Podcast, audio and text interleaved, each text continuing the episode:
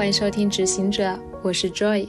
新的节目姗姗来迟，感谢大家一直以来的耐心与支持。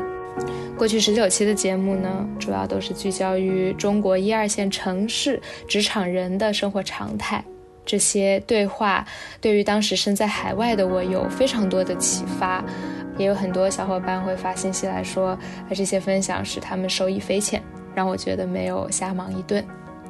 去年疫情期间，我从多伦多回到了上海，工作职场也发生了非常多的变化。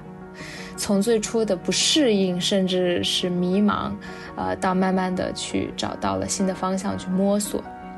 这对我来说更像是一个认识自我的过程，也是为什么我想继续把这档节目做下去的原因。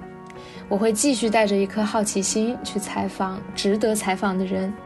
也希望这档节目中的某一段话，或是某一个观点，能让你有新的思考。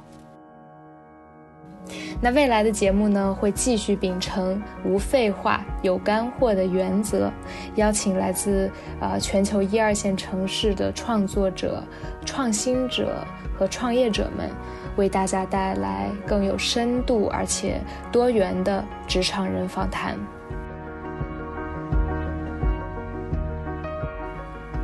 最后，我想再沿用陈丹青说过的话来结尾：人与自己的面目其实是看不清楚的，白纸黑字留下来，这才好比照镜子。依然希望这档节目能成为我们这个时代的镜子。